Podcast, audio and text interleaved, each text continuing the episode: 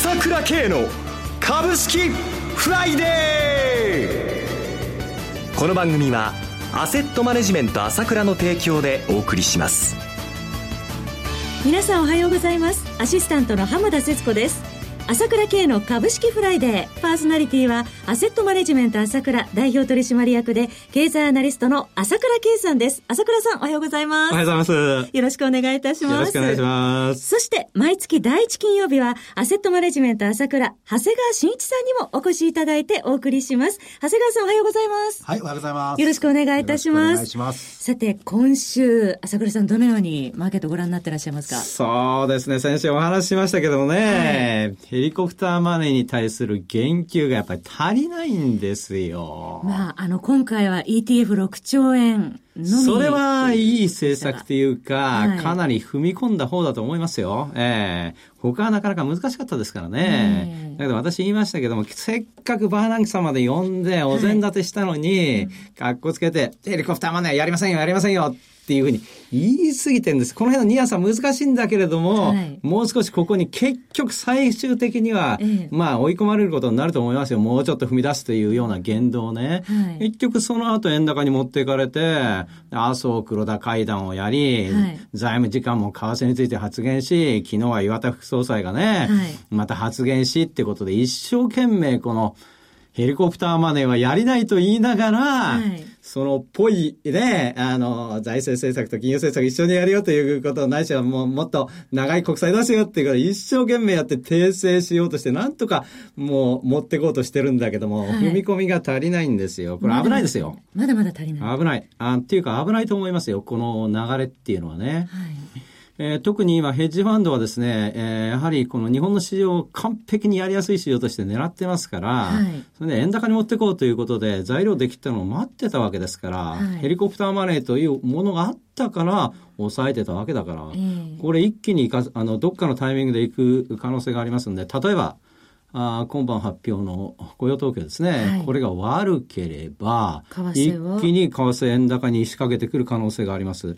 ないし、来週の一番ちょっと私が懸念してるのは、来週の12日、まあ、あ S q なんですけれども、その11日が休みなんですね、山の日ということで。祝日でしたね、これ2月が一緒だったんですよ。はい、私もあの2月の時ね、ここはそこだって言ったんですけれども、ものすごく売ら売らされたからなんですね。2月12日。めちゃくちゃ仕掛けたんですよ、ヘッジファンドが。はい、同じケースで祝日になってますので、えー、しかも、まあ、その先物がないオプションだけなので、ここは仕掛けてくる可能性もあるわけなんですね。はい、そういう意味でやっぱり二次元踏み込みが足りなかったということで、どっかの時点でここでやらなくても、その次の会合までにですね、えー、まあ、大きく円高に持っていかれるという可能性がやっぱりありますね。絶えず狙われてますよ、これはもう。はい。はい、そこはやっぱ頭に入れておく必要があると思いますね。来週8月12日は S q それまでもまた引き続き神経質な展開が続きそうですね。ううすはい。それではお知らせを挟みまして、長谷川さんのコーナーをお届けします。株式投資に答えがある。株高だからといって必ず設けられる保証はない。だからこそプロの情報が欲しい。そんな時に朝倉慶。経済予測のプロ、朝倉慶の情報は、アセットマネジメント朝倉のウェブサイトで、日々無料でリアルタイム配信中。迷ったら朝倉慶。キーワード、朝倉慶で検索を。アセットマネジメント朝倉は、証券取引、金銭有価証券の予託貸付行為は行っておりません。また、情報提供する金融商品のお取引では、相場変動などにより損失を生じる恐れがあります。取引説明書、契約締結前交付書面などを十分にお読みいただき、ご理解の上お取引ください。金融商品仲介業者登録、関東財務局長、金中第605号。さて、ここで ASK1 からのお知らせです。朝倉さん、先日とても面白いコラボレーション企画をされたそうですね。そうなんですよ。あの、今ね、話題の美人株式ブロガーのひなさんと対談したんですね。あのひなさんとですか？そうなんですよ。まあ、ひなさんね、あの、いろいろブログに書いて、まあ、個人投資家に対して今、人気沸騰という方なんですけどもね、はい、やっぱり女性ならではの視点と、そういう意味で、このニュースの見方とか、銘柄選びとか、あトレーディングのやり方ですね。はい、えー、そういったことでやっぱり対談盛り上がったんですね。ね。そしてその対談中に朝倉さんある体験をされてるという。そうなんですね。バーチャルリアリティ体験なんですけれども。VR 体験されましたか？ええー、これだけじゃなくて、当社、スタッフ全員ですね、お台場行って全員体験してきましたから、はいこれはすごいですよ。これは、見てるのとやった人間では全然違いますからね。まあこういったことも踏まえて、これからの時代はどうなるのかということをですね、はい、もうひなさんとね、話して、ええ、まあひなさんがここで注目している銘柄と、また私が注目しているやつということをバッチリ話して、これ、題して、ポケモン GO の次はこれだこちらは、なんと音声ダウンロード商品なんですよね。そうなんです。はい。どうぞ、お申し込みの方は、アルファベットで ASK1。1は数字の1です。ASK1 とインターネットで検索していただきまして、ホームページのショッピングのところにお入りいただいて、商品一覧からご購入ください。またはフリーダイヤル0120-222-464、0120-222-464までお電話ください。これいいですよ。はい。ぜひお聞きになっていただきたいと思います。よろしくお願いします。続きましては、長谷川新一の株式金曜ダービーのコーナーです。長谷川さんに注目銘柄を挙げていただいて、さらに次回ご出演時には取り上げていただいた銘柄の1ヶ月間のパフォーマンスを検証いただいて、長谷川さんの予想を採点しようというものです。ただ、一点お気をつけいただきたいのは、買い推奨するものではございません。長谷川さんの視点で注目される銘柄を挙げていただくものです。投資の最終判断はご自身でなさってください。長谷川さん、はい、先月7月1日にご出演いただいた時に取り上げていただいた銘柄ですが、すべ、て上昇ということで、ちょっと今検証したいと思うんですが、はい、まず 7717V テクノロジーは、えー、6月30日の11640で取り上げていただいて、その後12,970円まで昨日まで上昇しているということですね。6298YAC1236 円で取り上げていただいて、7月22日には1689円の年初来高値更新。えー、3665エニグモは6月30日1551円で取り上げていただいて、7月8日に1746円の年初来高値更新。また2379ディップは2735円で取り上げていただいて、7月25日には3350円と年初来高値更新と全勝となりました。相変わらず冴えてますね。パフォーマンスを検証したところ、このような結果となりましたけども、長谷川さん。はい。はい。まあ、えー、ね、はい。謙虚な長谷川さんですが、今月はどのような銘柄を取り上げていただくでしょうか。はい、はい。それでは、早速よろしくお願いします。はい、えー、最初にご紹介するのはソニーです。はい。コード番号6758です。昨日の終値11円高3279円でした。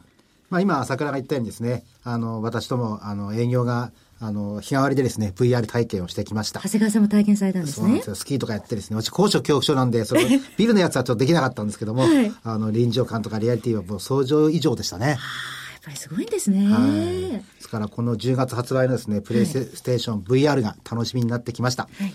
あの、まあ、今ですね、この仮想現実とゲームの相性が非常に抜群なのは体験してよく分かったんで、はい、世界中でかなりな人気を集めそうです。ゲーム事業だけでも相当な企業が出てくるんじゃないかなと思ってます。はい。続きましては、はい、次にご紹介するのはエレコムです。はい。コード番号6750です。昨日の終値52円安2158円でした。はい。えー、エレコムは PC やスマホなどの周辺機器を手掛ける大手です。えー、先月ですね、突然急騰したんですよ。はい。あの、例のポケモン GO みんなスマホ片手にですね、歩き回るんで、充電が必要になっちゃうんですね。すごい充電ね、やっぱ 使うみたいですね。充電器売れるんじゃないかみたいな発想でですね、はい、急騰したんですけどね。はい、で、実はこの会社もですね、VR を手掛けてるんですね。あの、スマホをかざして VR を体験するゴーグルなどですね、うん、ヘッドセットなど VR 元年として強化するようです。ポケモン祭りの時に比べて約1000円下落してますので、値頃感もあるのではないでしょうか。はい。えそれでは一旦 CM を挟みまして、CM の後も注目銘柄について長谷川さんにお話しいただきます。今、朝倉慶が熱い。その鋭い分析力で注目を集める経済予測のプロ、朝倉慶が代表を務めるアセットマネジメント朝倉では、日々の株式情報を無料でリアルタイム配信中。アベノミクスで上昇した株式相場、投資家はここからどう対処すべきか。迷ったら朝倉慶。キーワード朝倉慶で検索を。アセットマネジメント朝倉は、証券取引、金銭有価証券の予託貸付行為は行っておりません。また、情報提供する金融商品のお取引では、相場変動などにより損失を生じる恐れがあります。取引説明書、契約締結前交付書面など十分にお読みいただき、ご理解の上お取引ください。金融商品仲介業者登録、関東財務局長、金中第605号。長谷川さん、それでは続いての注目銘柄は何でしょうか？はい、次にご紹介するのは、えー、御用建設です。コード番号1893、昨日の終値16円安、564円でした。はい、2日の会議で事業規模28兆1000億円の経済対策を決定しました。はい。えー、この中でですね、21世紀型のインフラ整備っていうのが取り上げてます。で、あの、外国人観光客4000万人自体に向けたインフラ整備の中で、その大型クルーズ船ですね、はい、受け入れのための港湾整備の推進が謳ってます。あと、防災の面からですね、港湾整備の必要性が高いというところも多いと思います。海上土木でトップの御用建設には恩恵が大きいのではないでしょうか。はい。続いてはいかがでしょうか？はい。次に紹介するのは V テクノロジーです。はい。コード番号えー、7717です。昨日の終値740円高、12,970円でした。はい。まあ、こちらも何度も紹介させていただいてますけども、はい、その来たるべき有機 EL 時代のですね、主役として継続的に注目しています。しかし株価の動きはダイナミックです。そうですね。大幅な情報修正を受けてですね、あの、スタートした5450円からあの、高値14,730円まで9,280円も上昇したんですけど、はい、その過程でもですね、2,000円から3,000単位の大きな値幅で高値安値を繰り返してます。ええ。えー、現在ですね、えっ、ー、と、昨日が安値になったのが約3000円調整してますんで、はい、あの、これ約3分の1のあの、1押しのですね、水準でもあるんで、はい、再度狙えるんじゃないかなと思ってます。押し目で狙いですね。はい、え続いての銘柄いかがでしょうか？はい。次にご紹介するのはステラケミ、ステラケミファです。コード番号4109です。昨日の終値255円高4銭飛び65円でした。えー、この会社はフッ素化合物を手掛けていて、現在、車載用リチウムイオン電池材料向けが足元で好調です。はい、えー、カリフォルニア州の環境規制や中国などの環境問題もあって、電気自動車が、あの、一歩リードといった感じです。はい、えー、同社は、あの、ステラケミフは円高メリット企業でもありますんで、円高への警戒感が強まる現状では追い風です。実際、今期の営業利益予想も13億7400万円から31億5900万に引き上げて、大幅増益の見通しになったことも人気を呼んでいます。もう一銘柄いかがでしょう？はい、最後に日本トリムを紹介します。コード番号6788、170円安5970円でした。はい。こちらも以前より何回か紹介されて、あの、いただいてます、電解還元清水機の首位メーカーです。はい。えー、飲料用だけでなく医療用、あと野菜や畜産向けにも力を入れてます。先日発表された第一四半期の決算では、えーえーと、営業利益がですね、前年同月比40.8%と、あの、増とですね、好調なスタートを切っています。はい、はい、株価も結構動いてますので。そうですね。はい、日本トリムでした。はい、番組もそろそろお別れのお時間です。パーソナリティは、アセットマネジメント朝倉代表取締役、経済アナリストの朝倉圭さん、長谷川慎一さんでした。お二方ともありがとうございました。ありがとうございました。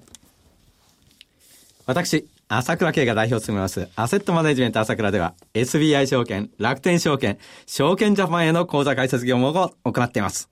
私どものホームページから両証券会社の口座を開設していただきますと、週2回無料で銘柄情報をお届けするサービスがありますので、ぜひご利用ください。それでは今日は週末金曜日、頑張っていきましょうこの番組は、アセットマネジメント朝倉の提供でお送りしました。最終的な投資判断は皆様ご自身でなさってください。